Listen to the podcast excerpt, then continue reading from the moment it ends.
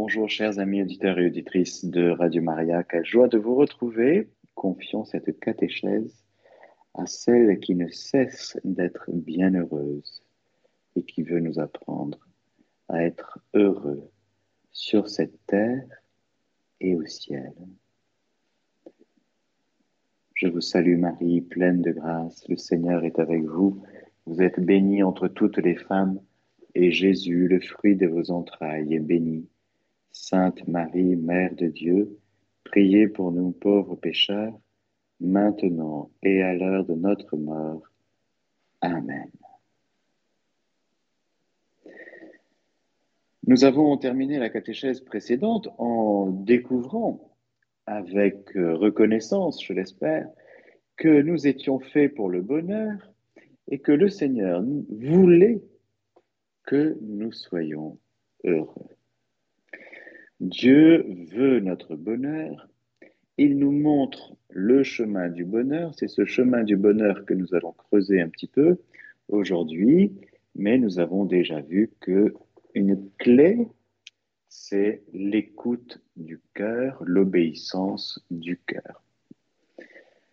Je vous donne le programme des futures catéchèses. Nous allons déployer ce que nous allons entrer euh, comme introduction, ce que nous allons voir comme introduction aujourd'hui, parce que aujourd'hui nous, allons voir que ce bonheur auquel Dieu nous appelle, il n'est pas loin de nous, comme dit Saint Paul, cette parole.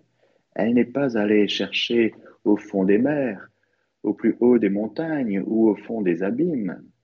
Non, ce bonheur, il est tout près de toi, tout près de toi beaucoup plus près, beaucoup plus accessible que tu ne le penses. Mais c'est vrai, ce bonheur auquel Dieu nous invite, Dieu nous appelle, nous avons vu un petit peu tous les bonheurs naturels qui nous sont de fait accessibles. Mais ce grand bonheur dont nous parlons, ce grand bonheur surnaturel, celui-là, eh bien, il n'est pas accessible par nos propres forces naturelles. La béatitude imparfaite que l'on peut avoir ici-bas peut être acquise par l'homme avec ses forces naturelles. De la même manière que la vertu, les vertus sont humaines. Mais la béatitude dont nous parlons, la béatitude parfaite, eh bien, c'est Dieu qui donne d'être heureux. C'est une profonde libération, frères et sœurs, que d'entendre aujourd'hui ce bonheur auquel Dieu nous appelle. C'est lui-même qui nous donne d'être heureux. C'est lui-même qui nous donne de pouvoir être heureux selon ce qu'il veut que l'on soit heureux. Encore une fois, nous avons vu que ces bonheurs terrestres, tout à fait légitimes, loin d'être dénigrés par le Seigneur, sont accessibles par nos choix personnels. De même, nous pouvons, par nos choix personnels, être mal heureux. Alors, le Seigneur, il nous dit, je te veux heureux mais je te veux heureux avec un bonheur surnaturel. Pour cela, je vais te donner tout ce qu'il faut. Et pour cela, je vais t'envoyer mon Fils. Et de fait, aujourd'hui, frères et sœurs, nous basculons dans l'Évangile avec euh, ce, ce moment très très fort dans l'Évangile où Jésus va gravir une montagne et il va faire surgir de son cœur et de ses lèvres ce que nous appelons les béatitudes. Alors je voudrais avec vous gravir la montagne et aller avec vous sur le mont des béatitudes.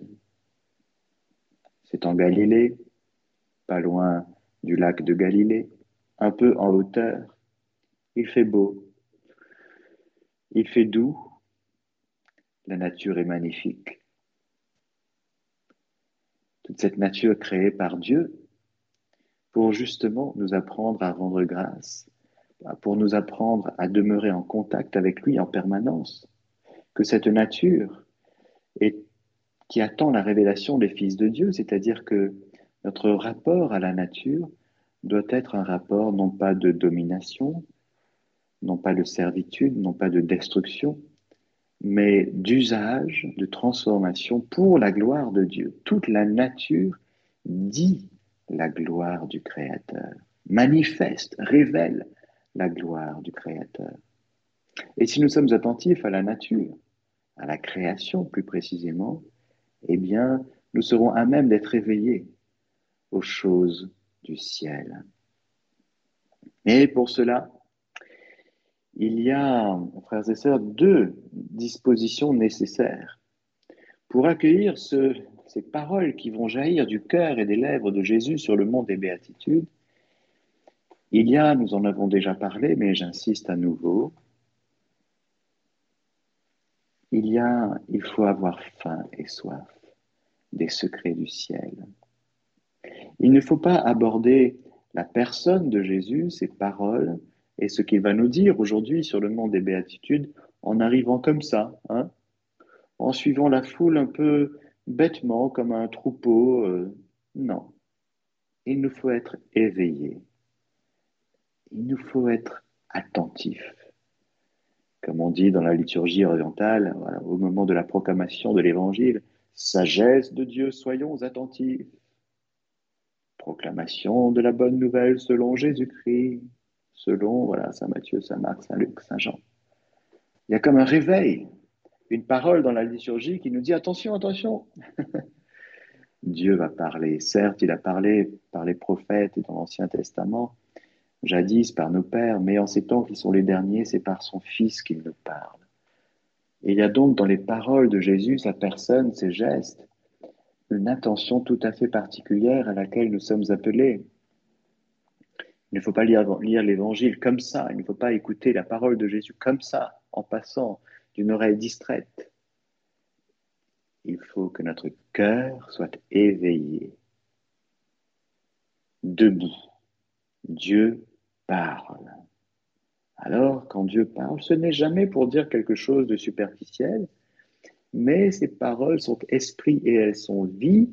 Dieu veut que nous accueillions sa parole et que nous l'accueillons de telle manière que nous la recevions et que nous laissions cette parole porter tous ses fruits et libérer toute cette fécondité qui est euh, contenue dans la semence de cette parole de Dieu qui est semence de vie éternelle pour nous.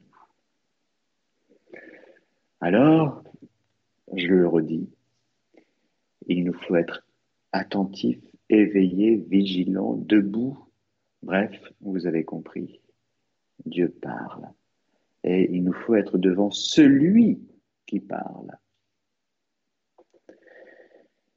Parce que la parole, la parole, c'est une parole de quelqu'un. Et donc, si on est devant ce quelqu'un,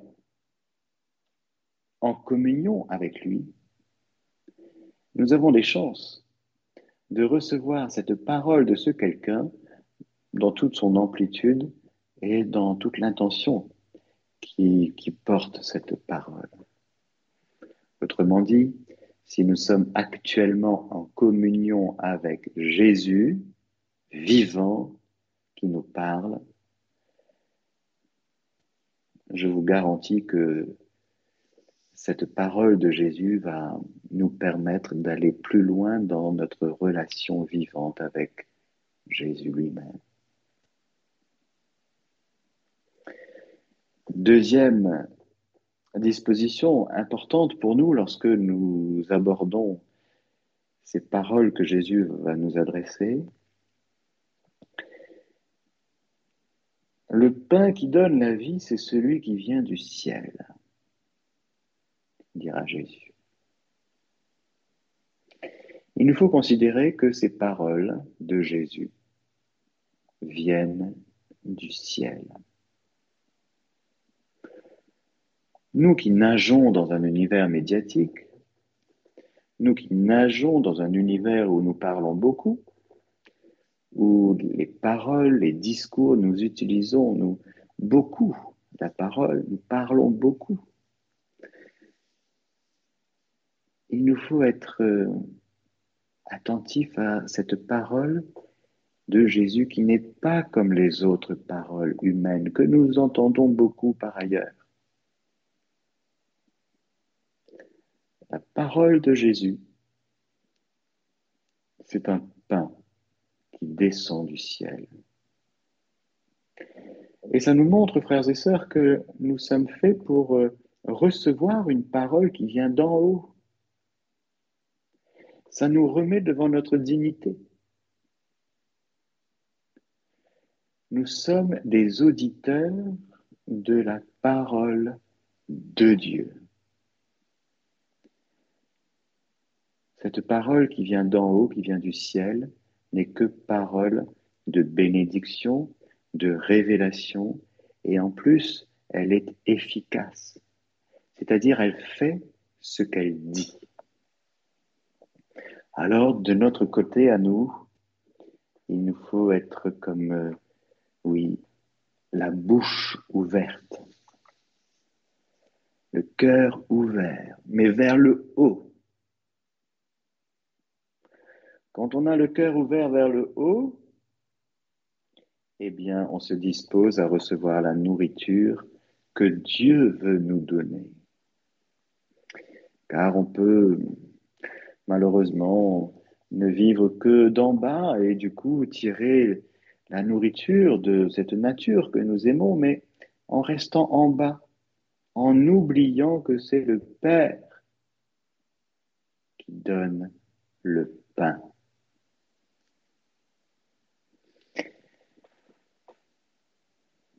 pour recevoir ces paroles de Jésus sur le mont des béatitudes. Il est bon, frères et sœurs, de naître d'en haut. Nul ne peut entrer dans le royaume de Dieu s'il ne naît d'eau et d'esprit. Nul ne peut voir le règne de Dieu s'il ne naît pas d'en haut. Autrement dit, ces paroles de Jésus, si nous sommes en haut avec lui, nous allons les recevoir dans toute leur amplitude. C'est bon, vous êtes prêts?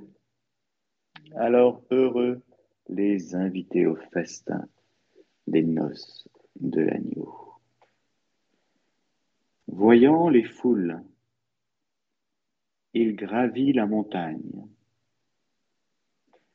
Et quand il fut assis, ses disciples s'approchèrent de lui. Et prenant la parole, il les enseignait en disant. Déjà, voyant les foules, ils sont en bas, la foule est là.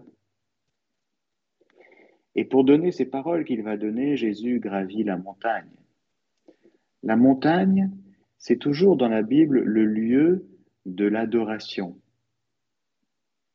Il y avait dans les montagnes, petites ou, grandes, eh bien, il y avait des lieux d'adoration, des stèles, et malheureusement, des lieux dédiés aux idoles. On sacrifiait aux idoles. Mais que ce soit l'idole ou le vrai Dieu, le Dieu révélé, la montagne reste dans la Bible le lieu de la rencontre avec Dieu, le lieu de l'adoration, le lieu où justement on s'élève pour sortir un petit peu de, du marasme du quotidien, du métro boulot dodo. Hmm, on s'élève. Et Jésus, voyant les foules, c'est un peu comme cette foule, j'allais dire, collée agglutiné sur le rivage, Jésus va demander à Simon-Pierre euh, une barque et puis il va prendre peu de distance et il va parler à partir de la barque en sachant en plus que lorsque nous parlons de, un peu de, sur la mer, voyez, en direction du rivage, il y a un, phénomène scientifiquement reconnu que, en fait, la voix, elle rebondit sur l'eau. Amen, amen. En vérité, en vérité, je vous le dis, de sorte que c'est comme un petit galet que qu'on jette sur l'eau qui rebondit dans les cœurs de ceux et celles qui sont restés sur le rivage. Mais Jésus n'est pas sur le rivage, il est sorti du rivage, il est sur l'eau, sur la barque. Et là, voyant la foule, il gravit la montagne, il prend de la hauteur. Et quand il fut assis, ses disciples s'approchèrent de lui. Jésus prend la posture de celui qui est assis. Il est assis à la droite du Père, il siège, il va enseigner. Et ces paroles que nous allons entendre, je disais tout à l'heure qu'elles viennent du ciel. Nous pouvons préciser qu'elles viennent de cette communion que Jésus a avec son Père. Toutes les paroles de Jésus jaillissent d'une communion entre Jésus et le Père dans l'Esprit Saint. C'est pour ça que Jésus dit mes paroles sont esprit et elles sont vie. C'est pour ça que les paroles de Jésus sont à prendre pour ce qu'elles sont. Paroles de Dieu, qui vont jaillir d'un cœur humain, car Jésus est non seulement vrai Dieu, mais vrai homme. Et lorsqu'il ouvre la bouche, c'est une bouche humaine, c'est un cœur humain, mais la splendeur, c'est que Jésus va offrir une réalité divine qui va sourdre de son humanité. Et du coup, tout ce que Jésus va dire, eh nous serons directement concernés, nous qui ne sommes pas Dieu, mais hommes. Jésus, vrai Dieu, vrai homme, va nous donner des paroles de Dieu, mais qui vont jaillir de son cœur humain. Son cœur humain qui vit en communion avec le Père dans l'Esprit Saint. Alors ses disciples s'approchèrent de lui parce que, un peu comme euh, plus tard à Béthanie, Marie-Madeleine, étant assise au, pied du Seigneur, écouter sa parole, nous sommes au pied de Jésus pour écouter ce ce qui jaillit de son cœur. Et prenant la parole, il les enseignait en disant, Heureux ceux qui ont une âme de pauvre, car le royaume des cieux est à eux. Heureux les doux, car ils posséderont la terre. Heureux les affligés, heureux ceux qui pleurent, car ils seront consolés. Heureux les affamés et assoiffés de la justice, car ils seront rassasiés.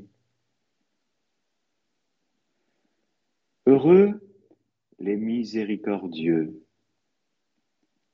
car ils obtiendront miséricorde. Heureux les cœurs purs, car ils verront Dieu. Heureux les artisans de paix, car ils seront appelés fils de Dieu. Heureux les persécutés pour la justice, car le royaume des cieux est à eux. Heureux êtes-vous quand on vous insultera, qu'on vous persécutera, et qu'on dira faussement contre vous toutes sortes d'infamies à cause de moi. Soyez dans la joie et l'allégresse, car votre récompense sera grande dans les cieux. C'est bien ainsi qu'on a persécuté les prophètes, vos devanciers.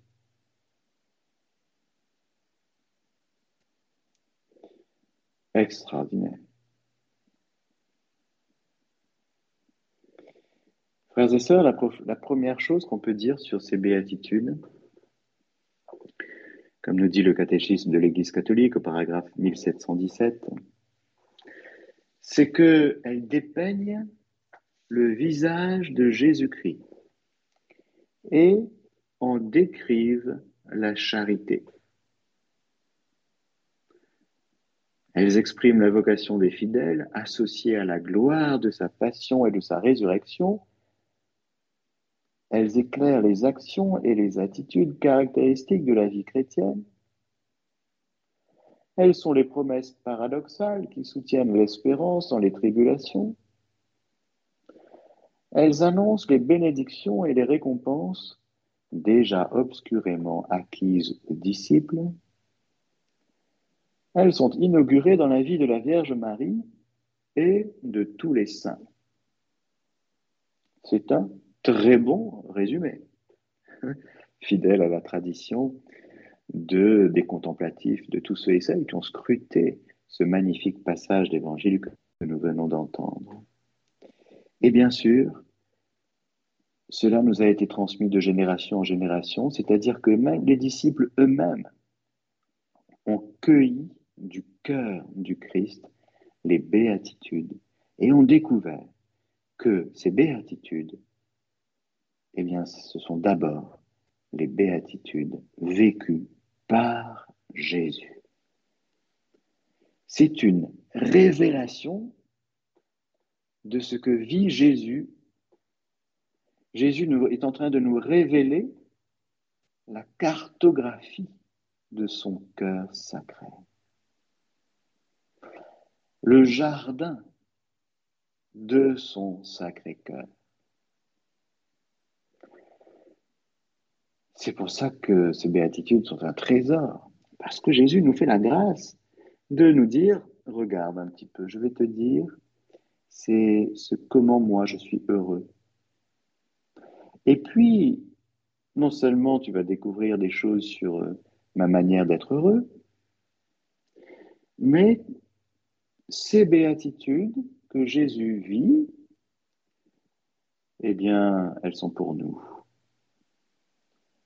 Car vous êtes héritiers de Dieu, cohéritiers avec le Christ, et que tout ce qui est à lui est à nous. D'accord? Donc les béatitudes sont celles du Christ. Si ce sont celles du Christ, eh bien, elles se réfractent dans le cœur de ceux et celles qui veulent bien, bien sûr, et qui cheminent avec lui, c'est-à-dire des disciples. Elles expriment la vocation des fidèles associés à la gloire de sa passion et de sa résurrection. Elles éclairent les actions et les attitudes caractéristiques de la vie chrétienne. C'est-à-dire que dans ces béatitudes, il y a toutes les couleurs de la vie chrétienne qui n'est pas une vie mono, euh, je sais pas, mono, monocorde ou monocouleur. Euh, hein? Non, non, non. Il y a beaucoup de couleurs dans nos vies. C'est très varié, c'est très vaste. Le cœur humain est tellement riche de variété. Notre âme est comme un jardin, si vous voulez, avec euh, énormément de variétés de fleurs, d'arbres fruitiers, de toutes sortes de choses. Des belles choses et puis des choses euh, moches, à purifier. Le péché, il y a beaucoup d'impuretés. Bon. Mais voilà que nous sommes en train de découvrir que la splendeur du cœur du Christ, qui est toujours heureux, nous est donné. Frères et sœurs, est-ce que Jésus, à un moment donné dans sa vie, dans sa vie terrestre, de son incarnation et pour toujours, parce qu'il est homme pour toujours, il est devenu homme avec un début dans le sein de la Vierge Marie et s'est fait homme, mais c'est pour toujours. est-ce qu'à un moment donné, Jésus a été mal heureux Jésus malheureux, ça existe? Non. Jésus est 24 heures sur 24, 7 jours sur 7, bien heureux. Alors,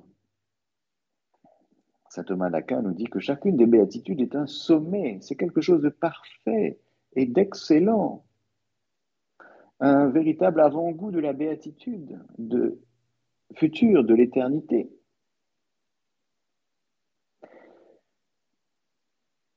Il nous dit, ces béatitudes n'agissent pas en annonciatrices des fruits éternels, mais comme le, fait comme le fait le renouveau du printemps pour les richesses de l'automne à venir, non, elles sont elles-mêmes des prémices, des fruits qui commencent à paraître sur les branches fécondes où ils n'attendent plus que les bienfaits de la maturation.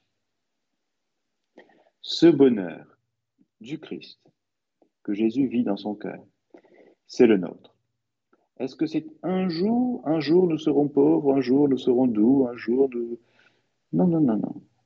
Ces béatitudes sont déjà déposées dans nos cœurs. Pour ceux et celles qui, évidemment, accueillent la vie de Dieu en eux et choisissent de vivre avec le Seigneur.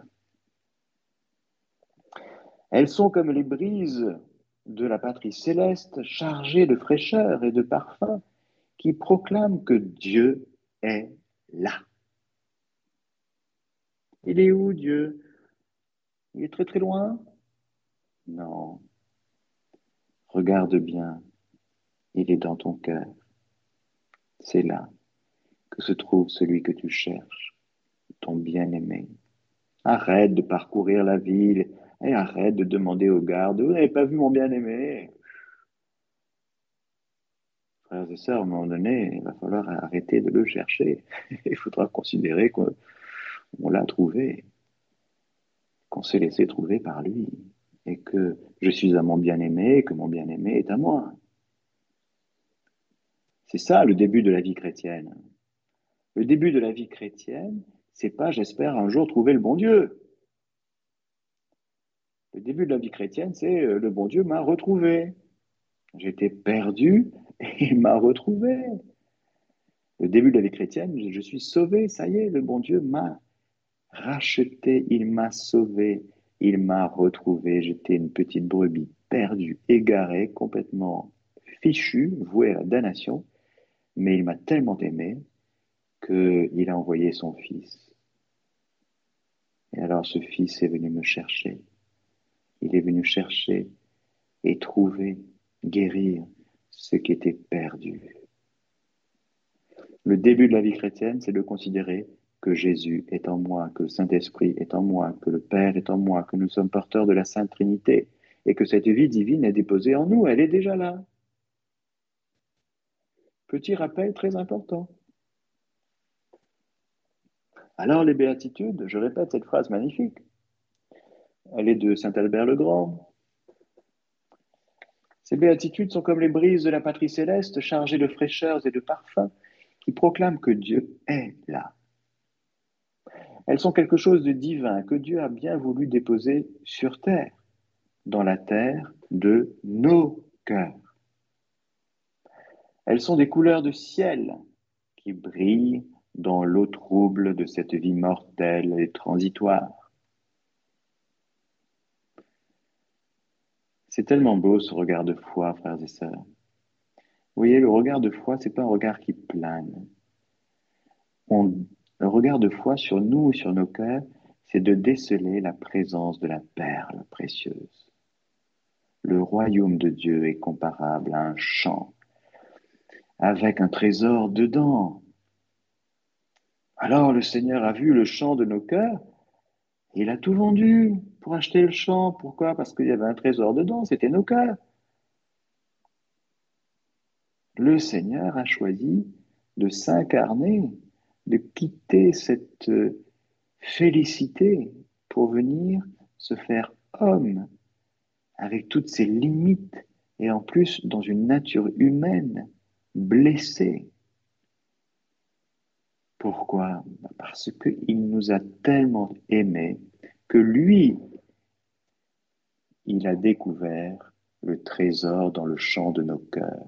Nous, on ne voyait même plus, qu'il y avait un trésor en nous. Qui peut le voir? Dieu voit que nous avons un trésor en nous, que nous sommes un trésor. Alors si nous n'avons pas la foi pour découvrir que nous sommes un trésor, que nous avons un trésor en nous, eh bien, on va se décourager, on va désespérer parce que on ne verra pas la merveille que nous sommes. Et en même temps, on est obligé de reconnaître que nous sommes cassés, limités, blessés, avec tant de misère. Il y a tellement de choses bancales, tout n'est pas parfait. Voilà le regard réaliste. Mais le regard réaliste sur nous, ce n'est pas juste de voir nos misères, pas du tout. Si nous voyons uniquement nos misères sans découvrir le regard de Dieu sur nous, sans découvrir le trésor que nous sommes et que nous avons dans le champ de notre cœur, eh bien ce n'est pas le regard de foi. Le regard de foi, c'est le regard du Père sur nous, le regard de Jésus sur nous, le regard du Saint-Esprit. Alors oui, ces béatitudes sont les couleurs de ciel qui brillent dans l'eau trouble de cette vie mortelle et transitoire. Saint Albert le Grand. Et nous tous, nous sommes obligés de reconnaître que la sainteté, ce n'est pas la perfection morale. La sainteté, ce n'est pas tout bien faire, tout bien comme il faut, tout le temps. La vie, la sainteté, c'est la vie dans l'Esprit Saint qui inclut pour nous la miséricorde, c'est-à-dire l'accueil joyeux de cet amour du Seigneur qui nous aime avec un amour de miséricorde, un accueil paisible sur nos misères. Pourquoi paisible? Parce que Dieu nous aime comme on est aujourd'hui. Il n'aime pas le péché, attention, mais il nous accueille avec nos misères. Il ne nous rejette jamais. Alors, quel spectacle D'abord la joie du détachement, l'enchantement de la douceur dans ses béatitudes, la félicité attachée aux larmes, puis la plénitude de la justice et la suavité de la miséricorde. Et en haut, tout en haut, près du ciel, le rayonnement de la pureté, la paix de l'amour et l'extase du martyr. Essayons d'embrasser du regard l'ensemble de ce grandiose panorama. Quand sur la montagne Jésus nous révéla de ses lèvres divines le mystère des béatitudes, il nous montra du coup la route royale qui conduit au bonheur. Et il nous révéla le secret de toute félicité car il n'était descendu sur terre que pour nous rendre heureux. Alors voilà, frères et sœurs, pour terminer, ces béatitudes sont d'abord les tonalités de bonheur dont Jésus vit lui-même, dans son corps humain, sous la motion du Saint-Esprit. Jésus vit tout le temps dans le Saint-Esprit, dans les dons du Saint-Esprit. Et c'est pourquoi que un des génies des, de, beaucoup de docteurs de l'Église, de saints, ils ont découvert le lien entre chaque béatitude et un don du Saint-Esprit. Par exemple, la première béatitude, heureux les pauvres en esprit, car le royaume des cieux est à eux, eh bien, ce sera le don de crainte.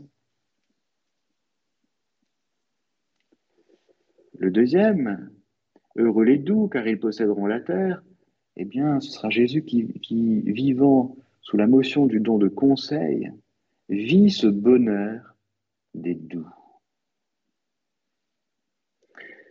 Troisième béatitude, Heureux ceux qui pleurent, les affligés, car ils seront consolés. C'est le don de science, bien sûr. Celui qui vit sous la motion du don de science, il vit cette béatitude de ceux qui pleurent. Nous verrons. Et il goûte déjà la consolation, même si la consolation est écrite au futur. Mais ce qui est au futur pour Dieu est toujours dans les données en prémisse.